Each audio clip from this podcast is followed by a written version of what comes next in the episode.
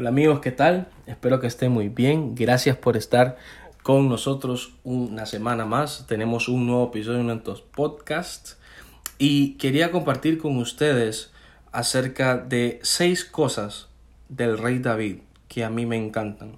Y lo decidí llamar este, este estudio los seis, las seis columnas del corazón de David y vamos a ir a primera de Samuel 16 y vamos a pasarnos a el versículo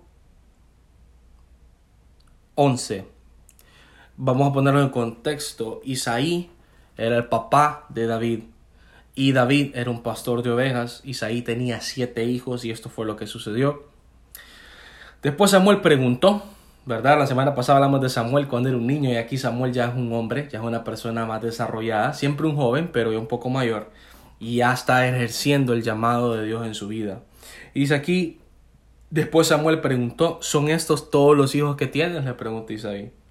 Y le contesta, queda todavía el más joven, pero está en el campo cuidando las ovejas y las cabras. Y le dijo, manda a llamarlo de inmediato, dijo Samuel. No nos sentaremos a comer hasta que él llegue. Nunca, nunca alguien se va a sentar a comer a la mesa si falta un hijo de Dios. Y aquí vemos que quien faltaba era el rey David. Entonces dice, entonces ahí mandó a buscarlo. El joven era trigueño y apuesto y de hermosos ojos. Y el Señor dijo, este es, úngenlo. Entonces, al estar David de pie entre sus hermanos, Samuel tomó el frasco de aceite de oliva que había traído y ungió a David con el aceite. Y el Espíritu del Señor vino con gran poder sobre, David, sobre David a partir de ese día. Y vamos a ver aquí algo precioso, como un pastor de ovejas es ungido.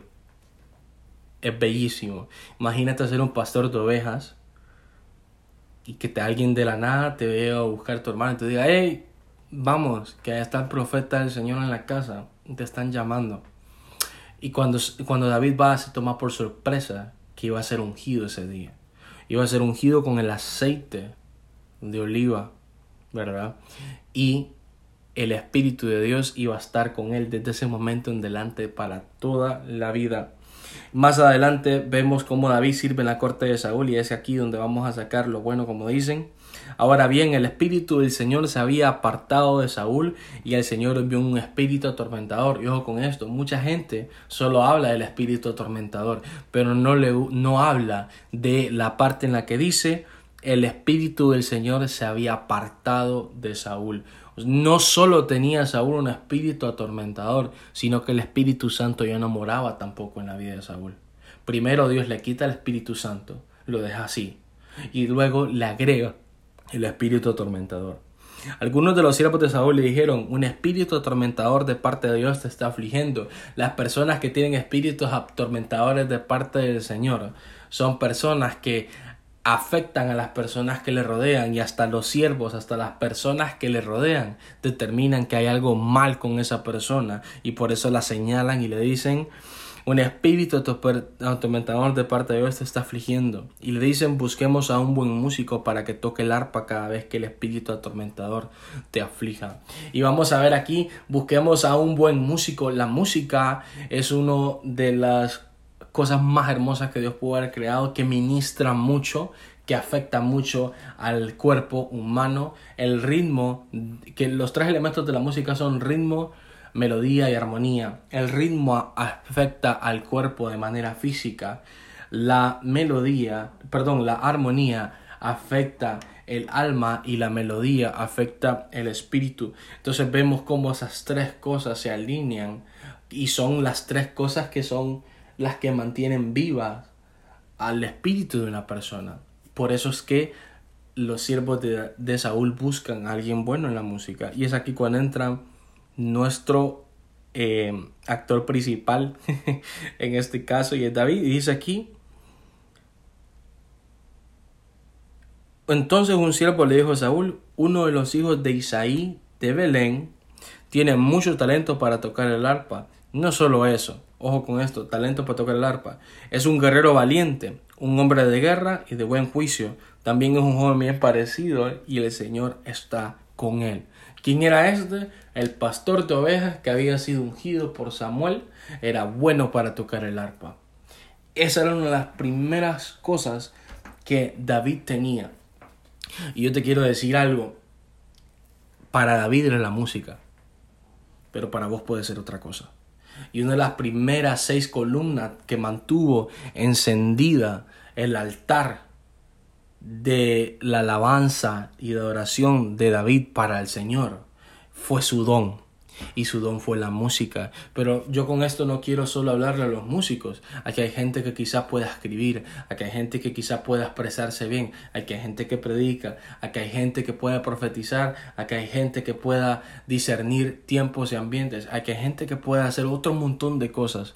Puede ser que tu don sea diferente, hay gente buena para la pintura, para lo que sea que sea tu don, explótalo de tal manera que la gente también que te rodea pueda identificar y ver en vos y decir, wow, así como los siervos de, Saúl decían, este es bueno para tocar el arpa, que digan, este es bueno para pintar, este es bueno para eh, discernir ambientes, este es bueno para poder dar un consejo, este es bueno para cocinar, sea cual sea tu don, te invito a que lo explotes de tal manera que toda la gente pueda verlo. Y ojo con esto, esto no significa que lo vamos a hacer para la gente. No, lo estamos haciendo para que Dios pueda bendecirnos a través de nuestro don, que Dios pueda ser exaltado a través de nuestro don. ¿Y cómo va a ser eso? Cuando nosotros lo hagamos con excelencia, cuando nosotros multipliquemos los talentos. Eso fue lo que pasó en la parábola, la parábola de los talentos, que habían tres a trabajadores, uno multiplicó el doble de los talentos que le fueron dados. El otro multiplicó solo como dos y el otro lo enterró porque tuvo miedo de que lo fueran a regañar si perdía ese talento. ¿Cuál, ¿Dónde está el detalle con esto? Que a, a Dios no le impactaba de David que fuese bueno para tocar el arpa. No, no le impactaba solo eso. Le impactaba que era lo que David hacía para llegar a tocar bien el arpa. Y lo que David hacía era que pasaba tiempo cuando pastoreaba las ovejas. De vez en cuando quizá decíamos tomar un tiempo, me voy a sentar aquí, voy a practicar el arpa, voy a tratar de entender qué es lo que puedo hacer con el arpa, voy a practicar mis escalas, voy a tratar de tocar más rápido, voy a tratar de tocar más lento, voy a tratar de tocar todas las tonalidades que pueda, voy a tratar de ser más habilidoso, voy a tratar de cantar mientras toco el arpa, pero David multiplicó su talento. Mucha gente piensa que multiplicar los talentos es otra cosa, no, multiplicar los talentos es ver de qué manera haces crecer ese talento, eso es multiplicarlo. Y si, y si puedes desarrollar más en el camino, gloria a Dios. Pero primero enfoquémonos en nuestro talento. Eso fue una de las primeras columnas en el corazón de David que lo llevó a ser quien fue en todo en toda su vida y lo sigue siendo ahora en la eternidad. Que identificó cuál era su don y dijo, "No, yo lo quiero hacer bien" y lo multiplicó. Lo multiplicó a tal grado que fue fue y ha sido uno de los mejores músicos que ha habido en la Biblia y sin duda alguno de los mayores exponentes y uno de los máximos ejemplos que nosotros tenemos los músicos en específico de los que es un adorador en espíritu y en verdad. Entonces, bueno chicos, yo los quiero dejar aquí con esto, quiero dejar un poco cortito, 8 minutos nada más. Espero que pronto, pronto van a escuchar el otro episodio, pronto se viene más información.